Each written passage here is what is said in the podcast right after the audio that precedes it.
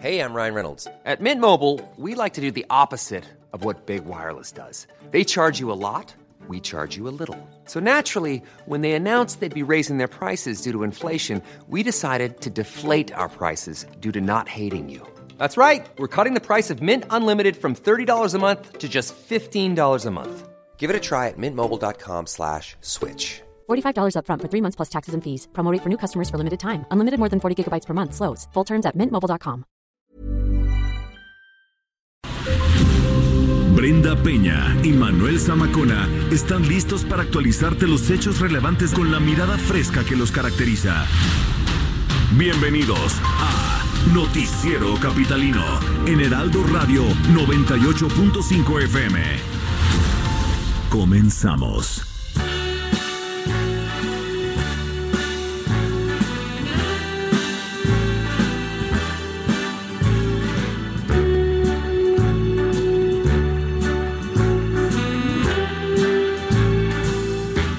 Start spreading the news. I'm leaving today. I want to be part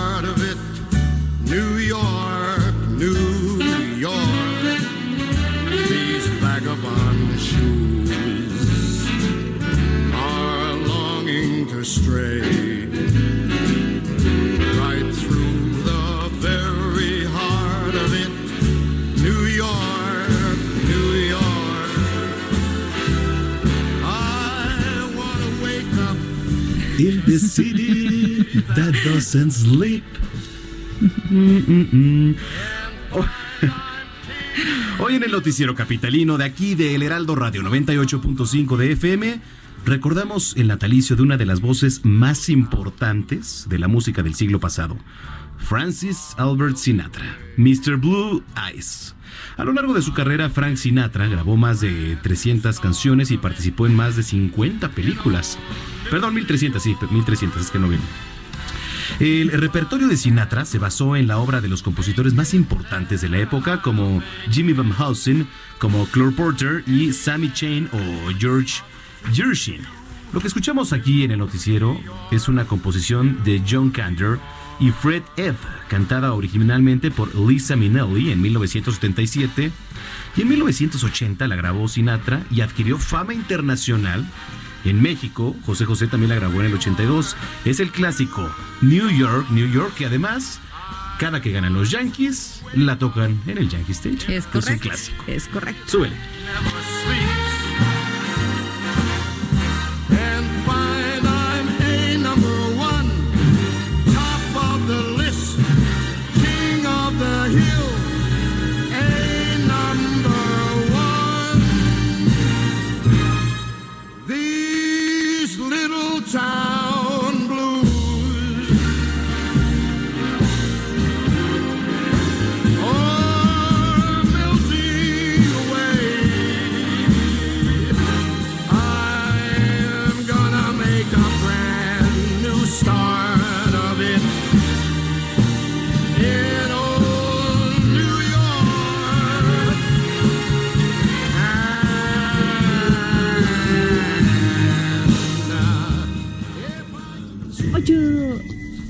Noche con 3 minutos. Espera. Escucha esto. Escucha. Inspírate.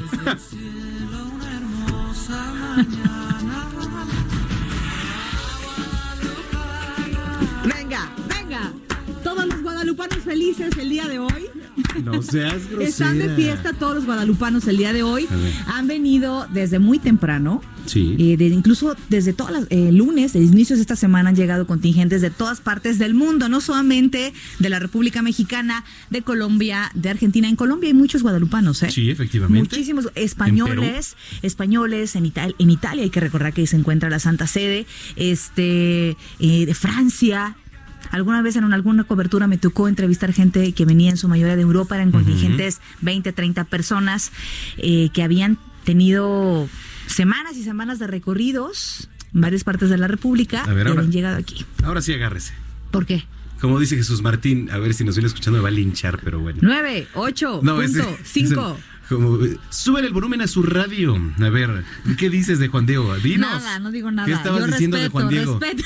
¿Dices o hago que el, el productor entre y diga lo que estabas Nah, diciendo? No, no ¿O puedo. lo digo yo? No, no puedo decir eso. ¿Por qué no? Es un debate, es un debate. es la religión es un debate tremendo. Sí, como los La toros, como todo. Ah, claro, los Uy, ¿Qué también. Yo También ayer acepto- cómo nos fue con Varela. que me ¿Cómo gustan nos los fue con toros. Varela? Y hoy se llevó a cabo la tradicional corrida guadalupana en la Monumental. Es correcto. A la cual no fuimos. A la cual no fuimos porque, bueno, pues tuvimos Había que, había que hacer. sí. Pero bueno, oye, a ver. eh, y tenemos esa- esas costumbres. Si tú no crees que a Juan Diego se le haya parecido la Virgen, muy válido. Sí, ¿verdad? Otros, como, otros sí creen. como José Smith con los mormones, como, por como ejemplo. José Smith. A ver, súbele a la de la Puede ser. A ver, querido Emanuel, no me disgusta esta versión, ¿eh? pero nada. Mucha gente no sabe que la fe mueve montañas y puede cambiar de la mente lo que se conoce como mala racha. Nena, eres el rayo, pero mira, ¿Qué, alguien- ¿qué están rapeando? Sí, no, qué, qué no cosa. respetan ¿eh? a la Virgen de Guadalupe siquiera. Bueno. ¿es un género? Es un género. No todas las canciones tienen que ser, ah, no, no, bueno, pues cada ¿Cómo- quien. ¿Cómo le llaman a las La señoras venera. que se sientan hasta enfrente en las, en las parroquias? ¿Cómo? Las ramonas. Porque Porque así es cierto. hablan así Exactamente. Ahí vamos, ahí vamos. Aquí estamos en el debate de que dice que, que fue un que fue falso de que a Juan Diego se le había parecido a la teoría, Virgen. ¿eh? Pero bueno, ¿quién soy yo ¿Qué para teoría? romper No, pero a ver, No, platícanos. no, no. Hay ¿Cuál que informar teoría? una, una capital. La teoría es que dices En que mis redes sociales, que Juan Diego. redes sociales. Bueno, yo les voy a decir para que le escriban a Brenda porque ella dice Escríbanme. que a Juan ¿Qué Diego no se le apareció la Virgen, que eso es una falacia. Hay por ahí que- una versión. ¿Tú sí eres profundamente católico? Eh, Soy católico. ¿Cuándo te conviene? Cuando me pues, Cuando, cuando estás no, padeciendo las de Caín. En serio voy a misa. No está bien, yo estuve en digo, un en grupo. bodas nada más, pero Yo voy- estuve- pero voy. Eres lo peor, Samacona. O sea- Oigan, no, yo, yo sí estuve en un movimiento que se llama ECOS, que es Encuentros de Promoción Juvenil, eh, que hay en Italia y en varias partes del mundo. Entonces yo respeto muchísimo esa parte. No, yo también, supuesto. la verdad es que sí. Pero bueno. Escríbanos en redes sociales. Usted escuche Noticiero Capitalino 98.5 de FM aquí a través de la señal de El Heraldo Radio. Escucha a Lady Diciembre, apodada Brenda Peña, y a su servilleta Manuel Zamacona. Las redes Grifo. sociales, a Lady Grifo también. los vamos a es- contar. es muchas ladies aquí, mis ojos. Arroba el Heraldo-MX. Arroba Penabello y nos están escuchando. Ajá. Ah, sí, es cierto. Twitter, tu. Twitter, querido. Y arroba Zamacona al aire. Nos, Nos, escuchan, escuchan por el 98.5 98.5 de FM. Hemos ensayado bien, ¿eh? Sí, sí, sí. Hemos ensayado bien. Oiga, vaya preparando su bici, juntando a la familia y a los amigos para disfrutar el paseo nocturno navideño. Sí, con este frío. Eh. Que se va a realizar. Yo solo digo que hace frío. No, bueno, Hijo, síguele, Sí, sí, fíjate que diciembre me altera un poco el ánimo, ¿no? ya vimos. Se nota, ¿no? Eh, se va a realizar el próximo domingo 21, es decir, dentro de dos fines de semana. Esto a partir de las 7 de la noche. Este año la tradicional ruta va a iniciar en la Fuente de Petróleos, pasando por el Museo de Antropología e Historia, el Bosque de Chapultepec, la Diana Cazadora, el Ángel de la Independencia, Avenida Juárez, 5 de febrero y va a finalizar en Tlaxcuaque. Allá nos vemos. Eh, Yo no sé andar en bici, pero con mucho gusto ahí voy a andar. En, en unos ¿Cómo, cómo? patines o una cosa así, ¿no? Pues te pones, oye, dice mi hermana que cuando voy a misa, le dije que pues en, en bodas. Querida Anita Zamacona, qué bueno que tú sales en mi defensa. Manuel Zamacona nunca va a misa. En- yo sí dije 15 años Solo y llega a la fiesta, solo llega a la fiesta, ¿no? No, sí, sí llego a misa. Porque le echo a la Zamaco- novia. Me Hijo, gustan Sam- esas sí, cositas. porque es la, la parte festiva, no del ritual No, de la misa, Zamacona. también. Algo que se llama la lectura de la, este, las lecturas, el, el evangelio, y a eso no llegas. Sí, sí llego. En fin. Anyway, nos vemos entonces en este paseo nocturno de bicicletas, con todo y frío. Va- eh, además, la vista va a ser increíble. Hay que recordar que Paseo la de, forma, de la Reforma De la tiene Reforma. estos, este, estas nochebuenas, está iluminado. Algunos de los hoteles y edificios que se encuentran en esa zona se ven súper bonitos, entonces va a disfrutar mucho en familia. Correcto. 8 de la noche con 8 minutos. En las calles de la Ciudad de México comenzamos un recorrido con nuestro compañero Daniel Magaña que nos tiene información importante. Adelante Dani, buenas noches. ¿Qué tal, Manuel? Eh, Brenda, muy buenas noches. Eh, bueno, pues nos encontramos recorriendo las calles de la ciudad. Fíjate que, pues, ahorita que comentaban la situación de este paseo ciclista, pues una mala noticia y es que un hombre de aproximadamente 50 años falleció al ser arrollado cuando, pues, circulaba en su bicicleta en la zona de Tlalpan, cerca de viaducto. Así que, pues, hay que tomar esto en cuenta.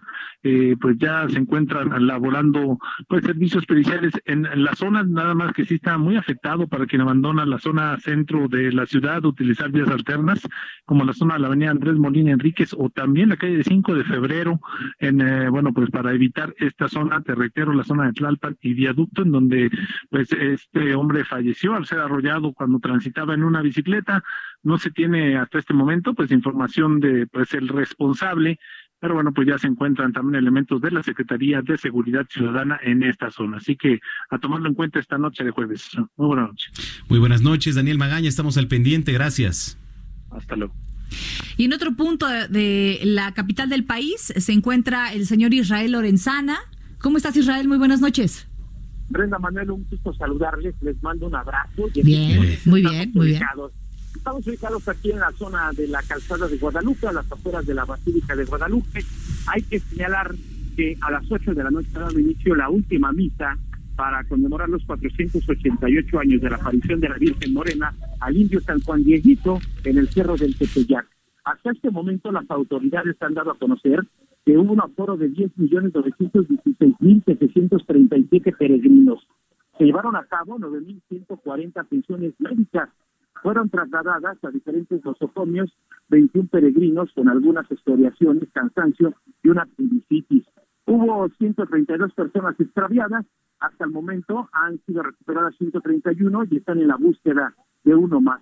Hubo cuatro personas detenidas por robo, los cortes a la circulación pues prácticamente ya están siendo retirados, únicamente queda el corte que se ubica sobre la calzada de Guadalupe a la altura del eje 4 norte en su tramo talismán, pero bueno, pues continúan llegando todavía algunos peregrinos aquí a la Basílica de Guadalupe, otros se retiran de hecho ya con dirección hacia la zona del circuito interior, y es que han anunciado que a las nueve de la noche se cerrarán las puertas principales del Templo Mariano, así que bueno, pues están dando prisa a los peregrinos que están por llegar aquí a las inmediaciones del Cerro del Tepeyac. Hay que tomar en cuenta las alternativas para nuestros amigos del auditorio, esa avenida de los insurgentes, Ferrocarril Hidalgo, Eduardo Molina y también aunque distante Gran Canal y Circuito Interior, aquí en la zona de la alcaldía Gustavo Amadero. Brenda Manuel, esta información que les tengo. Muy bien, gracias por el reporte, Israel. Todavía será una noche complicada en esa zona. Seguiremos pendientes. Gracias.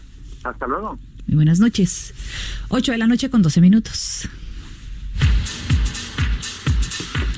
Estoy viendo las imágenes de las mañanitas. ¿Quién estuvo Carlos Rivera. ¿Quién cantó, eh? Estuvo Araceli Arámbula, que no sabía que cantaba. Ahora no estuvo esta, este, ¿cómo se llama? Mira María Victoria. Estamos a Lucero. Lucero, bueno, es. Y Tati cantó. No, no estuvo Tati cantó ahora. ¿No tienes por ahí la, vez que cantó? Ahorita, por favor, por favor, Ni que tú fueras tan bueno para cantar, Samacona. Yo no dije nada. ¿No te acuerdas cómo destruimos la memoria de José José? sí, es cierto. ¿Qué quieres? Ahora, ¿qué más quieres? Pepe. Oye, este día se dieron a conocer los avances del operativo Basílica, eh, pues al día de hoy. Esto fue lo que informó el secretario de Seguridad Ciudadana, Omar García Harfush, en conferencia de prensa. Hasta la mañana de este día, jueves 12 de diciembre, han arribado al recinto mariano más de 10 millones 800 mil feligreses. Personal del Escuadrón de Rescate y Urgencias Médicas, en coordinación con la Cruz Roja y demás cuerpos de auxilio a la población, han brindado 7.677 atenciones médicas. Además, se han realizado 18 traslados a diferentes hospitales por problemas menores. Además, se han atendido un total de 129 reportes de personas extraviadas, las cuales todas han sido localizadas y reencontradas con sus familiares. Lamentablemente, personal de la Secretaría de Seguridad Ciudadana tomó conocimiento del deceso de una persona de 75 años proveniente del estado de Puebla a causa de un infarto. Eh, dentro de las cifras que se destacaron, también se refieren al origen de las peregrinaciones. 747 llegaron del Estado de México, 740 de Michoacán, 589 de Jalisco, 526 de Chiapas, 402 de Puebla, 365 de Tabasco, 334 de Hidalgo, 300 de San Luis Potosí, 149 de Veracruz, 130 de Zacatecas y 100 aquí en la Ciudad de México. Es parte de las cifras que dio a conocer hoy el secretario de Seguridad Ciudadana. Son las 8 con 14. Oiga, y el día de ayer, aquí en el Noticiero Capitalino, le presentamos la primera de tres partes de la charla que tuvieron nuestros compañeros Alejandro Cacho y Alfredo González con la jefa de gobierno Claudia Sheinbaum. Hoy escucharemos la segunda parte en donde el tema central es la corrupción y cómo se está combatiendo desde el gobierno capitalino y cómo va a funcionar la nueva Fiscalía de Justicia. Vamos a escuchar a Claudia Sheinbaum aquí en el Noticiero Capitalino, Heraldo Radio 98.5 FM. ¿Qué otras áreas estaban en el mismo grado de deterioro en el gobierno de la ciudad? Pues muchas áreas, ¿eh? con mucha corrupción. ¿Estaba abandonada la ciudad? Estaba abandonada la ciudad. Yo creo que se privilegió el negocio privado de los funcionarios eh, por encima del interés público. Y eso eh, es lo que estamos cambiando en la ciudad. Por eso decimos que llegamos a hacer cambios de fondo, no nada más maquillajes. Se perdió el rumbo en la administración pasada en la ciudad y hoy nos, nos ha tocado corregir ese rumbo y garantizarle a la ciudadanía pues que va a tener mejores condiciones de vida, que finalmente para eso estamos. Em, hace rato mencionó, podemos decir que ya la corrupción está erradicada, por lo menos en el tema de los desarrolladores. Sí, y en la parte alta del gobierno, y estamos vigilando todos los días. Y hay otras áreas eh, que nos ha ayudado mucho. Creamos una institución en la ciudad que se llama Agencia Digital de Innovación Pública, que está desarrollando varias acciones para que eh, se acaben los trámites hasta el límite posible personales y que todo sea por internet. Hemos logrado en varios casos disminuirlos en licencia, por ejemplo, en tarjeta de circulación, eh, pero nuestro objetivo es ir llegando, inclusive presentamos una iniciativa al Congreso, a lo que se llama ciudadanía digital, que muchos países y ciudades del mundo están yendo hacia allá. Y en la medida en que el trámite sea por internet, pues, eh, y no haya que estar frente a un funcionario, se va a disminuir muchísimo más eh, el tema de la corrupción y la vigilancia permanente que sea. O sea, la corrupción tolerada se acabó. Exactamente. O sea, aquí cero tolerancia a la corrupción. Eh, en cuanto encontramos que hay un tema de inmediato, se va a la Contraloría. La Contraloría está haciendo su trabajo y hoy hay un sistema anticorrupción en la ciudad, además. Eh, los delitos graves de corrupción ya ni siquiera son atendidos por la Contraloría, sino iban a ser atendidos por el Tribunal de Justicia Administrativa, es decir, un tribunal que está fuera que tiene su propia sala y que va a definir las sanciones en el caso de corrupción. Y se va a elegir también por el Congreso un nuevo fiscal anticorrupción. Y en el tema de la corrupción de niveles más bajos, más operativos, la, de la ventanilla, la del coyote. Ese es, el, ese es el tema que, además de la vigilancia que tenemos que hacer, eh, nuestro objetivo es lo más pronto posible acabar con ese trámite de ventanilla y que todo sea por internet. Ok, hablaba de la, de la Fiscalía Anticorrupción. ¿Esa Fiscalía eh, para cuándo estará ya funcionando? Esa, eh, en estos, bueno, hoy se elige a la, a la fiscal general o el fiscal general. Eh, y el, eh, en los siguientes meses, febrero inicia el nuevo periodo de sesiones del Congreso de la Ciudad y ahí tendrá que ser elegido tanto el fiscal electoral como el fiscal anticorrupción y lo elige el Congreso de la Ciudad de México. ¿A propuesta de la jefa de gobierno? No, es en la ciudad es distinto eh, respecto a todos los demás estados de la República y de a nivel federal. Es un consejo ciudadano que fue electo por el propio Congreso y ellos hacen su convocatoria, es igual que el fiscal, eh, hacen su convocatoria y ellos deciden y el propio Congreso elige. Eh, ¿Cómo, Ernestina Godoy, eh, ¿Cómo será la relación? ¿Cómo, cómo va a funcionar eso? Eh, ella es, bueno, se está poniendo en la ley y también eh, en la ley de seguridad ciudadana se incorporó de que el fiscal o la fiscal pueda seguir participando en los gabinetes de seguridad. Yo creo mucho en la coordinación. Una cosa es la autonomía de que el jefe o la jefa de gobierno no le diga tienes que hacer esto, o no vayas a perseguir a este, o no vayas a perseguir a aquel, es decir, politizar o persigue a tal, politizar la justicia, que obviamente estamos totalmente en contra de eso. Y otra muy distinta es que se tengan que coordinar eh, el fiscal general con la policía de la Ciudad de México. Eh, y ahí pues tiene que haber una coordinación permanente, particularmente en las labores de investigación, en donde la policía de la ciudad pues tiene una eh, subsecretaría de inteligencia y la procuraduría tiene pues su propia policía de investigación y ahí tiene que haber coordinación necesariamente más con el sistema penal acusatorio que tenemos, donde la investigación es fundamental para hacer buenas carpetas de investigación. Porque no solamente es nombrar a quien vaya a ocupar la fiscalía, sino eh, crear todo el andamiaje y que este realmente empiece a funcionar toda la maquinaria ya de la nueva fiscalía. Eso, ¿cuánto calculan que va a tardar? Eh, hay un comité técnico que eligió el Congreso que hizo un diagnóstico y una propuesta de cómo debe cambiar de Procuraduría a Fiscalía. Eh, hay una parte muy importante, los ministerios públicos, el 80% de su tiempo se dedican a labores administrativas. Eh, y la idea es poder sustituir eso, que realmente se dediquen a fortalecer las carpetas de investigación y a la atención a la ciudadanía. Todo eso se logra gracias a, la, que acabamos con la corrupción, porque nos dicen, bueno, ¿y cómo pues puedo pues yo? Qué este, Porque... Nosotros estimamos que entre privilegios de altos funcionarios y corrupción, eh, 25 mil millones de pesos. ¿Cómo lo estimamos? Pues porque sencillamente esa cantidad de recursos los pudimos orientar a otras acciones en la ciudad. o sea, eran 25 mil millones de pesos que estaban en las arcas del gobierno y que se dedicaban a otras. Se dedicaban a, los seguros de gastos médicos de los altos funcionarios o a otras, o a tener funcionarios públicos que se dedicaban a no hacer nada o tener eh, funcionarios públicos de más solo por responder a favores políticos. ahorramos nada más en los altos funcionarios cerca de dos mil millones de pesos de la reducción que hicimos en el gobierno. Eh, más, eh, bueno, nosotros eh, estamos, repavimentamos, o sea, toda la labor de bacheo, repavimentación, prácticamente nos salió en la mitad del, o, cómo decirlo, hicimos el doble de lo que se hizo en la administración pasada prácticamente con el mismo recurso. Contratamos mil trabajadores más para las labores de mantenimiento de la ciudad, con mejores salarios con el mismo recurso del año pasado. Pues porque había moches y todo lo que se acostumbraba. Bueno, pues ahí está. Mañana le vamos a dar a conocer la tercera parte de esta entrevista con la jefa de gobierno, Claudia Sheinbaum. Por cierto, que la jefa de gobierno eh, se ubicó entre los cinco mandatarios estatales mejor evaluados de 2019 según la encuesta del Heraldo de México, que da a conocer hoy en su versión impresa.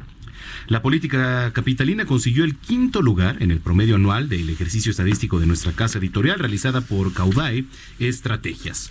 El ejercicio estadístico se realizó cada mes, o se realiza, digamos, para evaluar las gestiones estatales con tres factores, honestidad, capacidad e integridad. La gestión de Shane Pardo, eh, iniciada a finales de 2018, recibió una aprobación del 54.9% de los evaluados contra un 45.1% que la desaprueba. Usted, por cierto, si quiere conocer más a través de eh, nuestro sitio web, la puede consultar a detalle esta encuesta en la versión digital en www.heraldodemexico.com.mx. 8 de la noche con 22 minutos.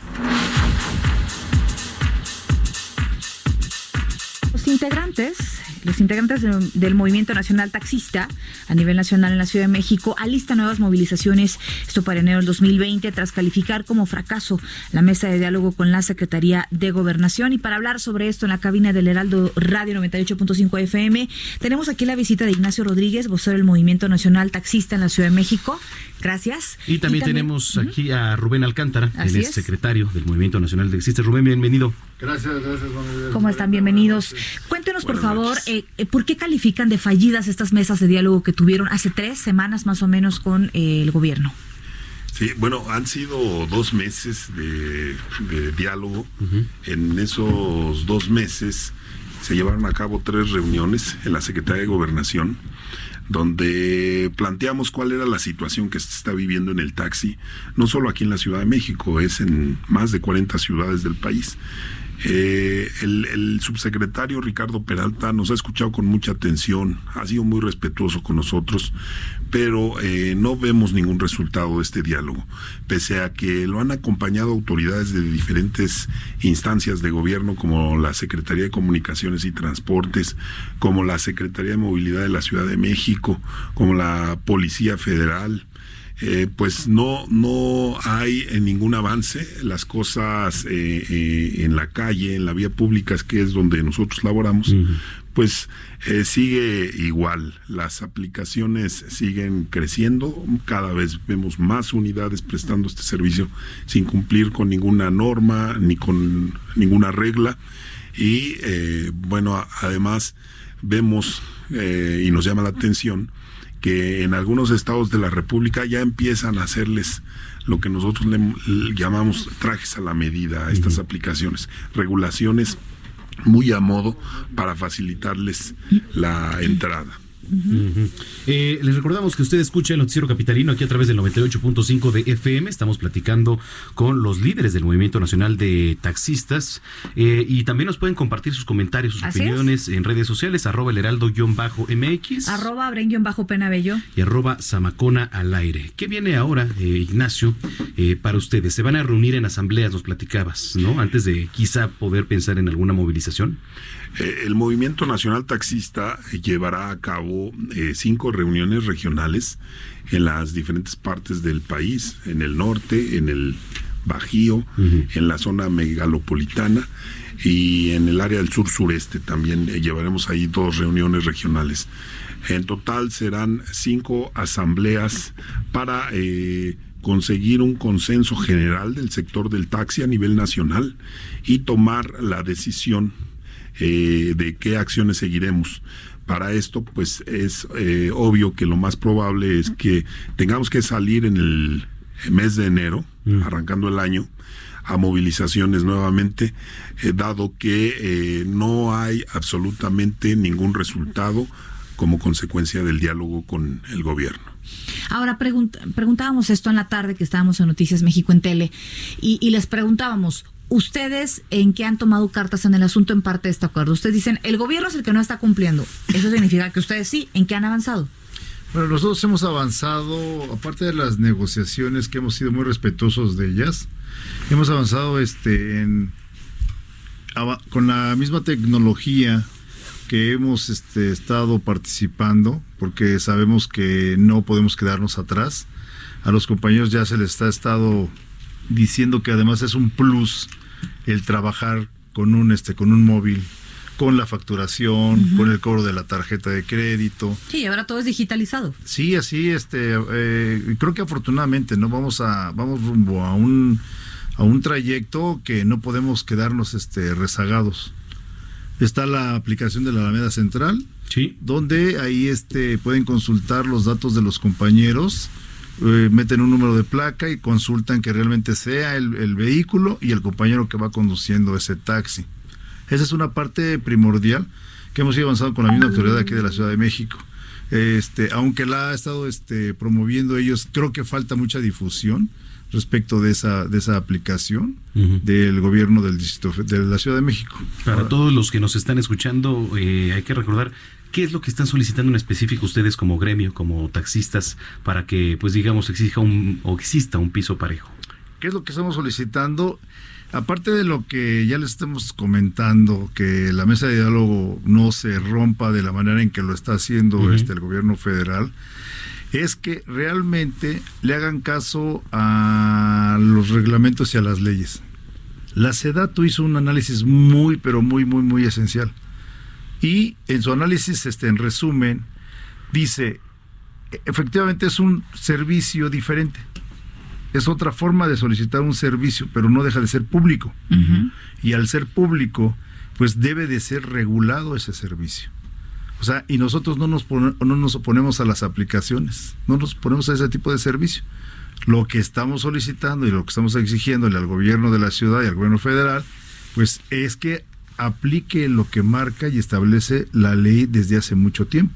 Tú tienes que contar con un permiso o una concesión para poder dar servicio público en la ciudad o en el país o en el aeropuerto. ¿No? O sea, eso es esencial, eso eso no es este de gratis. Eso es eso es este obligado. ¿Alguna próxima reunión con Secretaría de Gobernación, en específico con Ricardo Peralta? Lo tienen eh, no, hay, hay, el ofrecimiento, pero no, no hablaron de una fecha precisa y es por, por eso eh, la, que consideramos que hay una falta de formalidad, una falta de seriedad institucional para llevar a cabo estas mesas. Y bueno, pues la, la inconformidad eh, vuelve a invadir al sector. Eh, no estamos de acuerdo con el tratamiento que se le está dando de estarnos citando y cancelando, citando y cancelando o moviendo de días, horarios entonces, eh, esa, esa vacilación con la que está actuando la autoridad no nos parece la correcta, porque el problema que estamos enfrentando para nosotros es, es de vida o muerte. Si consideramos que en la Ciudad de México hay 140 mil taxis concesionados y que ya debe haber alrededor de 180 mil autos particulares dando el servicio a través de aplicaciones eh, extranjeras, pues eh, el problema no es menor. Sí, por supuesto. Eh, vamos a estar dando seguimiento a todo el caso para ver en qué, en qué depara y bueno, por supuesto, a estas asambleas que se van a llevar a cabo en próximos días, Ignacio. Eh, muchas gracias Manuel, muchas gracias Brenda. Nosotros este, también eh, queremos aprovechar para hacer un llamado también al presidente Andrés Manuel López Obrador. Nosotros hemos dicho en reiteradas ocasiones que tenemos un voto de confianza depositado en el presidente para que, eh, de ser posible, pues intervenga en este asunto porque es de dimensiones nacionales. Esperemos que se solucione pronto. Gracias por habernos visitado y evitar las movilizaciones, y evitar movilizaciones. Que obviamente no, no le favorecen a nadie. Ustedes dejan de trabajar y nosotros eh, se vuelve un caos la ciudad. Todos salimos perdiendo. Todos definitivamente. Eso es lo que necesitamos es trabajo. Sí, sin duda. Y lo que la, la, ciudad necesita es movilidad. Movilidad, así es. Gracias, señores, por habernos visitado. Claro que sí, gracias, a ustedes. Felices fiestas, aprovechando. gracias. Es Ignacio Rodríguez, vocero del Movimiento Nacional Taxista, y Rubén Alcántara, secretario del vocero Movimiento Nacional Taxista en la Ciudad de México. Escuche usted el noticiero capitalino aquí a través de la señal del Heraldo Radio 98.5 de FM. 8.5. Así merito. Gracias, no le cambie, tenemos más información muy interesante al regresar. Síntesis informativa, pausa y volvemos. En comisiones, el Senado de la República aprobó el dictamen con el adendum al Tratado Comercial México, Estados Unidos y Canadá, por lo que será enviado al Pleno para su aprobación, al igual que dos acuerdos paralelos entre Estados Unidos y Canadá, firmado en la Ciudad de México el pasado 10 de diciembre. Luego de que se conoció el dictamen sobre el adendum al TEMEC, senadores de oposición señalaron que se incluyeron dos acuerdos firmados con Estados Unidos y Canadá y que el gobierno de Andrés Manuel López Obrador no ha revelado el contenido. El Instituto Nacional de Transparencia, Acceso a la Información y Protección de Datos Personales resolvió que el Consejo de la Judicatura Federal debe entregar información sobre el número de amparos promovidos por el ex líder sindical Carlos Romero de Champs. Los delitos que se le imputan son enriquecimiento ilícito, lavado de dinero, delincuencia organizada, evasión, defraudación fiscal y operaciones con recursos de procedencia ilícita. El Pleno del Congreso de la Ciudad de México aprobó la designación de Ernestina Godoy Ramos como titular de la Fiscalía General de Justicia de la Ciudad de México, que sustituirá a la Procuraduría Local. Godoy señaló que se busca recuperar la confianza de la El titular de la Consejería Jurídica y de Servicios Legales, Héctor Villegas, así como la directora general del Instituto de Verificación Administrativa de la Ciudad de México, María Idalia Salgado Hernández, fueron removidos de sus cargos luego de usar aviones privados, propiedad de empresarios, lo que representa un conflicto de interés. Elementos de protección civil de la Ciudad de México evacuaron viviendas de la colonia Santa María a Cahualtepec en la alcaldía Ixtapalapa por un socavón. Cerca de 80 personas fueron desalojadas de cuatro viviendas que fueron clausuradas como medida preventiva. El presunto homicidio de Abril Pérez Agaón, Juan Carlos García, habría huido y estaría escondido en Estados Unidos, difundieron fuentes de la Policía de Investigación de la Ciudad de México. El exeo de Amazon cuenta hasta el momento con estatus de localizado, mas no de detenido en Estados Unidos. Gerardo Villela, Noticiero Capitalino, en el Heraldo Radio 98.5. Continuamos después del corte con las noticias más relevantes en las voces de Brenda Peña y Manuel Zamacona en el noticiero capitalino en Heraldo Radio 98.5 FM. Regresamos. Regresamos con Brenda Peña y Manuel Zamacona al noticiero capitalino en Heraldo Radio 98.5 FM.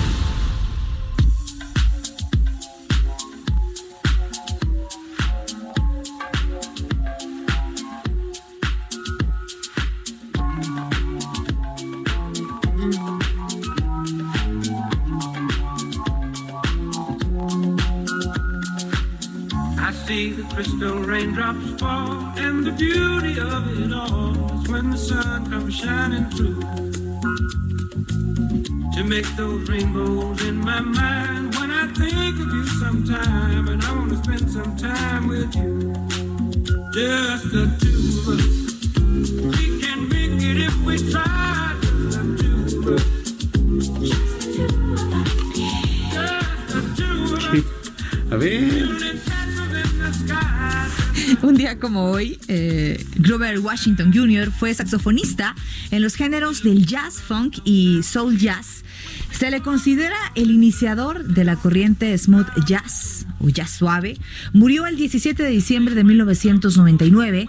Su álbum White Light en 1980, obtuvo un disco de platino en 1981 por sus altas ventas y consiguió dos premios Grammy en el 82.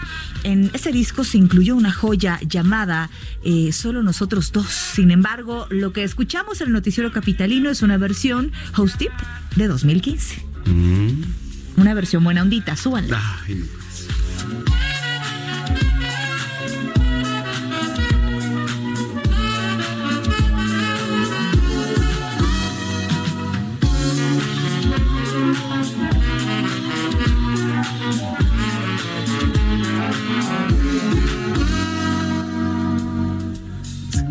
Esta rola es como de recepción de boda a Fifi, ¿no? Sí, ¿no? De, definit- o de un restaurante, sí, fifi. O de un privado. No, ya. Ay, ya cállate. No seas Pero yo no corriente, fui. No seas a ver, corriente. Jerry, ¿quién fue la que no dijo seas eso? corriente. ¿Quién fue la que estás dijo al eso? aire, estás al aire, no seas Ah, corriente. Trabajo Qué tenemos por hacer aquí, de verdad. A ver, y le iba a decir, Israel Lorenzana, ¿de qué, ¿de qué te suena esta canción? Como de qué te No suena? metas a Israel Lorenzana. tiene- Oh, me tiene que hacer el no te paro, metas porque- con su trabajo. Israel Lorenzana, a ver, cuéntame. Gracias, pues fíjate que yo lo escucho así suave, como de la recepción de una voz. Eres tan decente, Israel. Sí, yo, yo sí, no me equivoqué al elegirte como mi amigo. Sí, hombre. Pues fíjense que les tengo información, amigos, de la zona del circuito interior. Estamos recorriendo parte de esa importante arteria desde la zona de la raza, desde la calzada de los misterios, la calzada de Guadalupe y con dirección hacia Marina Nacional. La circulación en términos generales es aceptable, en donde ya observamos carga vehicular, es en el sentido opuesto, con dirección hacia la zona del aeropuerto, así que hay que recomendar como alternativa a nuestros amigos, por un lado, la avenida de los insurgentes y por otro el eje 3 norte para desplazarse desde la zona de Mariano Escobedo con dirección hacia la calzada Vallejo. A través de la zona de insurgentes, la circulación también aceptable con dirección hacia el centro, hacia Reforma, carga vehicular a partir de la raza y con dirección hacia la México Pachuca. A ese punto la alternativa, la avenida Ingeniero Dardo Molina. Es la información que les tengo. Gracias, Israel Lorenzana, estamos pendientes. Un abrazo. Hasta luego. Ahora vamos con Daniel Magaña, que se encuentra en otro punto de la capital. ¿Cómo estás, Daniel? ¿Dónde te encuentras? ¿Qué tal, Brenda? Ahora nos encontramos ya recorriendo la zona del eje 5 sur. En este momento todavía mantiene esta circulación reversible para las personas que abandonan la colonia del Valle y la zona también desde la calzada de Tlalpan y se trasladan hacia la zona de la avenida Plutarco Díaz Calles o un poco más hacia el oriente, hacia el eje 3 oriente, tramo de la avenida Francisco del Paz Troncoso. Es una buena opción ya que pues este eje vial también, el eje 6, que bueno, pues es paralelo a este, mantiene mayor carga vehicular en dirección también a la central de Abasto, se utiliza la zona del eje 5, circulación reversible, pues podrá incorporarse pues prácticamente sin complicaciones a la zona de la avenida Andrés Molina Enríquez. El eh, reporte, muy buenas noches. Muy bien, gracias por el reporte. Muy buenas noches para ti. 8 de la noche con 40 minutos. Bueno, este año la tasa de suicidio aquí en la Ciudad de de México ha aumentado con respecto al año pasado. Aquí en el Noticiero Capitalino, que usted escucha en 98.5 de FM, le vamos a presentar las cifras contrastadas. Es una pieza de nuestro compañero Jerry Villela. Se dice que la vida es bella, que hay que vivir la vida intensamente. Pero hay personas que no lo ven así y deciden que es momento de decir adiós a este mundo y se suicidan. Datos de la Asociación Internacional para la Prevención del Suicidio y la Organización Mundial de la Salud revelan que cada día alrededor de 3.000 personas ponen fin a su vida, 20 de las cuales cometen suicidio y al menos una lo consigue. En ese sentido, de acuerdo con la Secretaría de Salud, el suicidio se ha convertido en la segunda causa de muerte en nuestro país entre adolescentes, debido a que cada 24 horas, 16 jóvenes entre los 12 y 24 años terminan con su vida por diversas causas. De acuerdo con datos del Instituto Nacional de Geografía, el grupo más vulnerable de cometer suicidios son las mujeres jóvenes. Sin embargo, los hombres son quienes cometen un mayor número y con más éxito, debido a que los métodos que eligen son definitivos, como armas de fuego, en tanto que ellas eligen métodos menos letales, ya sea pastillas o heridas. Las causas que pueden llevar a cometer un suicidio son problemas afectivos como desamor o violencia, conflictos de personalidad, existenciales y trastornos mentales, abandono de hogar o de padres, trata de personas, bullying o padecer depresión o alguna enfermedad crónica o definitiva. En este año en la Ciudad de México se registra un incremento del 16%, porcentaje que puede subir pues aún falta la contabilización de noviembre y diciembre. El peor mes en esta materia fue mayo, pues el año pasado se registraron 27 suicidios y en el de este 2019 aumentó hasta 61 casos. Le siguieron septiembre, junio y febrero. Varios de estos suicidios se han llevado a cabo en el metro de la Ciudad de México. Durante los primeros nueve meses de este año se incrementó en 8% respecto a todo el 2018. Hasta octubre de este año, 25 personas han muerto al arrojarse al paso del convoy. El año pasado, todo el año, se registraron 23 casos. Si usted cree que ya no hay esperanza, piense y deténgase. El Consejo Psicológico e Intervención en Crisis por teléfono brinda servicio gratuito las 24 horas, los 365 días del año. El número es 5259-8121. Usted escucha el noticiero capitalino en el Heraldo Radio 98.5. Gracias a nuestro querido Jerry Villela. Sí. Y. Oye, ah, espérame. Es que nos estaba escribiendo el, el señor Adrián, a quien le mandamos un saludo sí, porque nos viene escuchando. Dice que este no es House Deep, es Deep House, pero pero habías Pero dicho no otra mencioné, cosa. eh, ¿no? Pero no, es que habías dicho otra dice- cosa, ¿no? dice smooth jazz, algo jazz suave. Es, eso, eso, este querido Es lo que nos puso Jerry, nuestro querido smooth Jerry. Villela aquí. ¿Es correcto? Smooth jazz. Smooth jazz. Género de Ro- Robert Washington Jr. El house deep. Y el house deep, pero no es, Es deep house, es house, del- ¿no? Ajá. Sí, es deep house, efectivamente. Bueno, efectivamente es deep house, pero bueno, gracias, un saludo. Gracias por comunicarse Adrián. con nosotros y por estar pendiente, por supuesto, del programa. Sí, claro, y en las redes sociales nos pueden escribir Así arroba es. heraldo-mx Arroba Brenguión bajo Penabello. y arroba zamacona al aire. Oiga, Noticiero Capitalino en el Heraldo eh, Radio 98.5 es momento de enterarnos de la encuesta nacional de salud y nutrición 2018. A ver cómo salimos, caray. Vamos con Mariano Riva Palacio y Código Salud. Todos los temas de salud que te interesan, de la A a la Z. Una voz autorizada para aclarar todas las dudas. Código Salud con Mariano Riva Palacio. En el noticiero capitalino. El Heraldo Radio 98.5. Buenas noches, Brenda Peña y Manuel Zamacón, amigos del Heraldo Radio. Se han dado a conocer datos interesantes, la mayoría preliminares, de la Encuesta Nacional de Salud y Nutrición 2018, la cual es una de las principales indicadores en esta materia que sirve para orientar las políticas públicas en nuestro país. Por ejemplo, en la actualidad, el 75.2% de los mexicanos padecen sobrepeso u obesidad. El 10.3% de los mexicanos padece diabetes, es decir, más de 10 millones de personas, mientras que el 19.5% de la población adulta padece colesterol elevado. Las entidades con el mayor número de casos de diabetes son Campeche con el 14.5%, Tampico con el 12.8%, al igual que el estado de Hidalgo con el 12.8%. También esta encuesta arroja resultados importantes, como que el 28.6% de los niños recibieron lactancia o leche materna exclusiva en los primeros seis meses de vida, cuando la recomendación de los especialistas es dar leche materna por lo menos un año y en algunos casos hasta los dos años de vida del menor. Esta encuesta se llevó a cabo con el 25.05% de la muestra en hogares y aproximadamente el 18.3% fueron cuestionarios individuales. Más datos interesantes que arroja esta encuesta son el 22% de los hogares mexicanos presentan inseguridad alimentaria de moderada a severa. El 32% de los niños menores de 5 años presentan algún tipo de malnutrición, pero también sobrepeso y obesidad. La prevalencia en sobrepeso y obesidad de niños en edad escolar es de aproximadamente 32%. En adolescentes es de 38%. En los adultos es del 73%. Brenda y Manuel, con esto nos damos una idea que muchas enfermedades siguen presentes. Otras van a la alza y muy pocas han retrocedido. Hasta aquí, Código Salud con ustedes este jueves. No sin antes invitarlos a que nos vean por la señal del Heraldo Televisión en punto de las 11 de la mañana, canal 151 de Easy, 161 de Sky y en plataformas digitales del Heraldo de México. Regreso con ustedes. Muy buenas noches.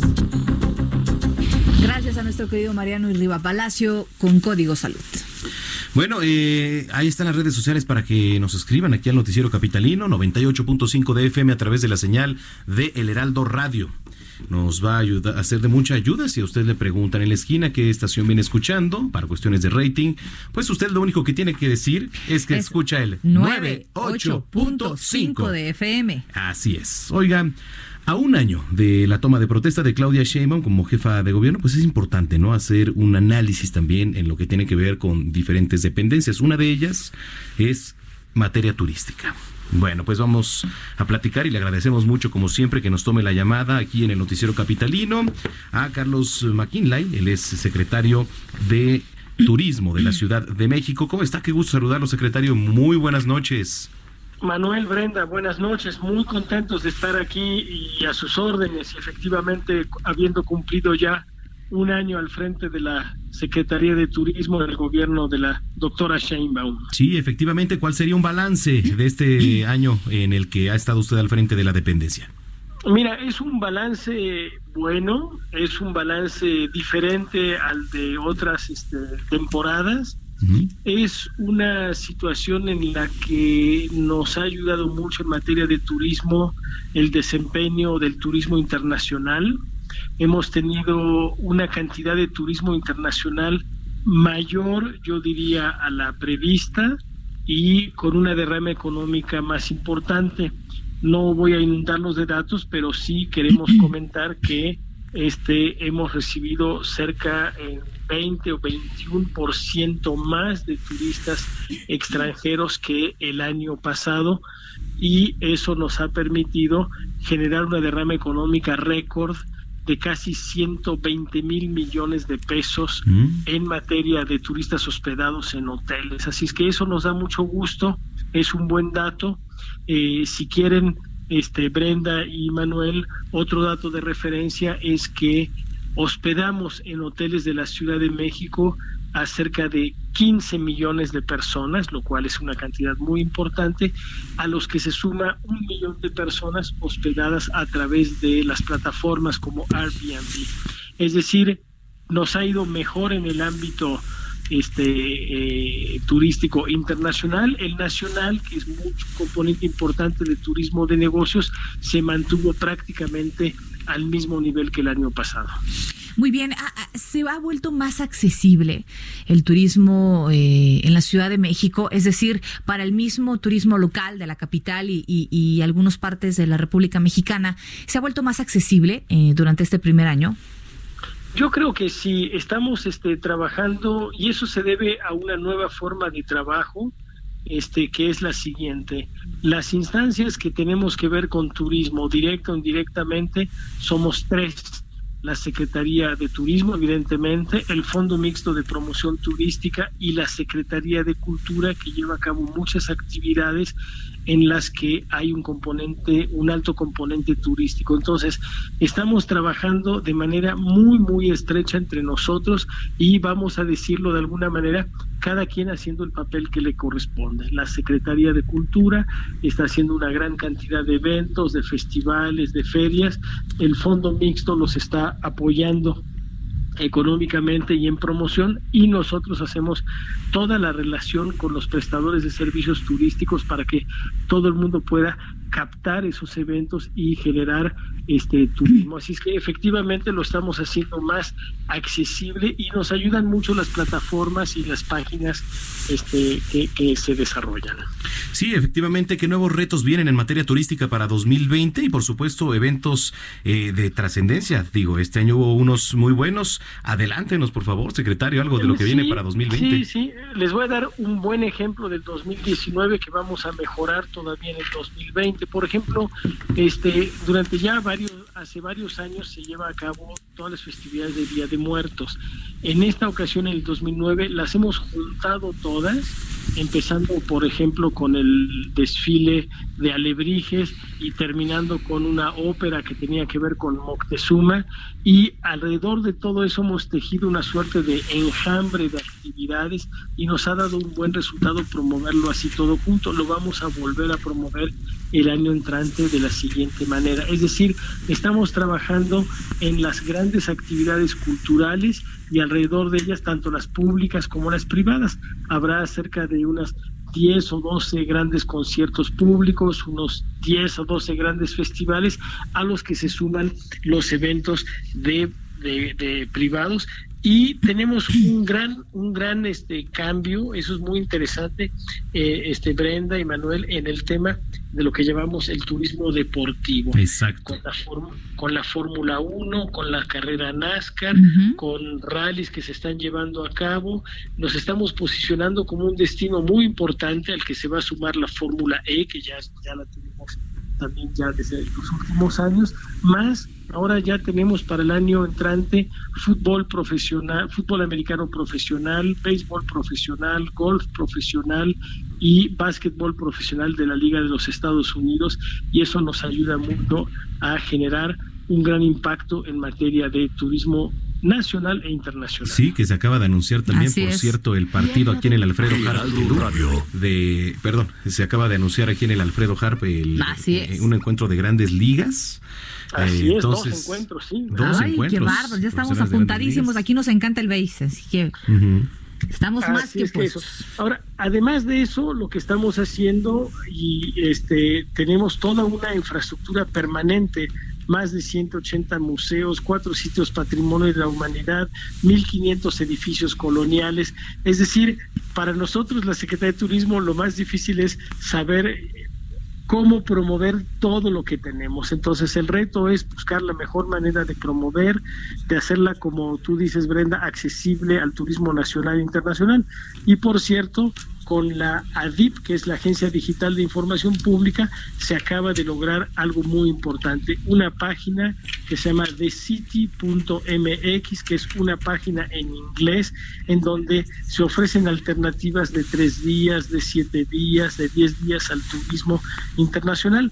Quiero darles un dato que sin duda les va a interesar o le interesa a ustedes y al auditorio es que el 45% de las personas que nos visitan de fuera hablan el inglés. Así es que este por primera vez vamos a decir en la historia de la ciudad tenemos una página en un inglés perfecto, en un inglés nativo como se llama y que ya se acaba de lanzar, la presentó la jefa de gobierno la semana pasada. Muy bien. Secretario, pues gracias. Pues eh, aprovechamos, le deseamos eh, que pase felices fiestas y estaremos al pendiente de lo que venga ahora en materia turística para el 2020. Así es, Brenda Manuel, y los vamos a esperar también. Ya tengo sus patines reservados. Ah, Ay, Zamacona, no tiene idea la ilusión. sí. Como un niño pequeño. El sábado inaugura este, la jefa de gobierno la pista de patinaje, así es que ya están sus lugares reservados. Ay, qué belleza. Si vienen el sábado o el domingo, ¿de acuerdo? Nos vemos por allá, este por secretario. allá estaremos, por supuesto.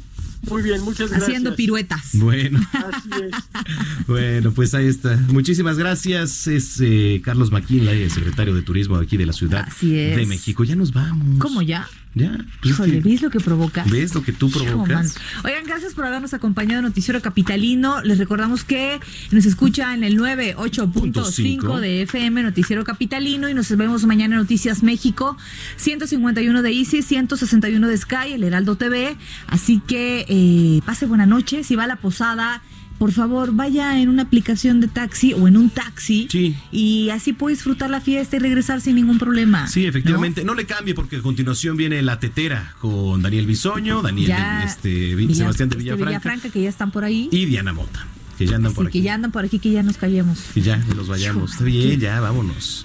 Muy buenas Este, noches.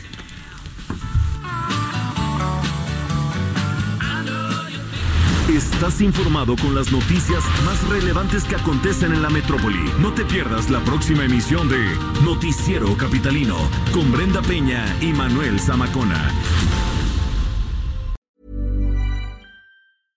How would you like to look five years younger? In a clinical study, people that had volume added with Juvederm Voluma XC in the cheeks perceived themselves as looking five years younger at six months after treatment. Look younger, feel like you. Add volume for lift and contour in the cheeks with Juvederm Voluma XC. Reverse signs of aging by adding volume to smooth laugh lines with Juvederm Volure XC. For important safety information and to find a licensed specialist, visit juvederm.com. That's J U V E D E R M.com. Not for people with severe allergic reactions, allergies to lidocaine, or the proteins used in Juvederm. Common side effects include injection site redness, swelling, pain, tenderness, firmness, lumps, bumps, bruising, discoloration, or itching. There's a risk of unintentional injection into a blood vessel, which can cause vision abnormalities, blindness, stroke, temporary scabs, or scarring. Talk to a licensed specialist to find out if it's right for you.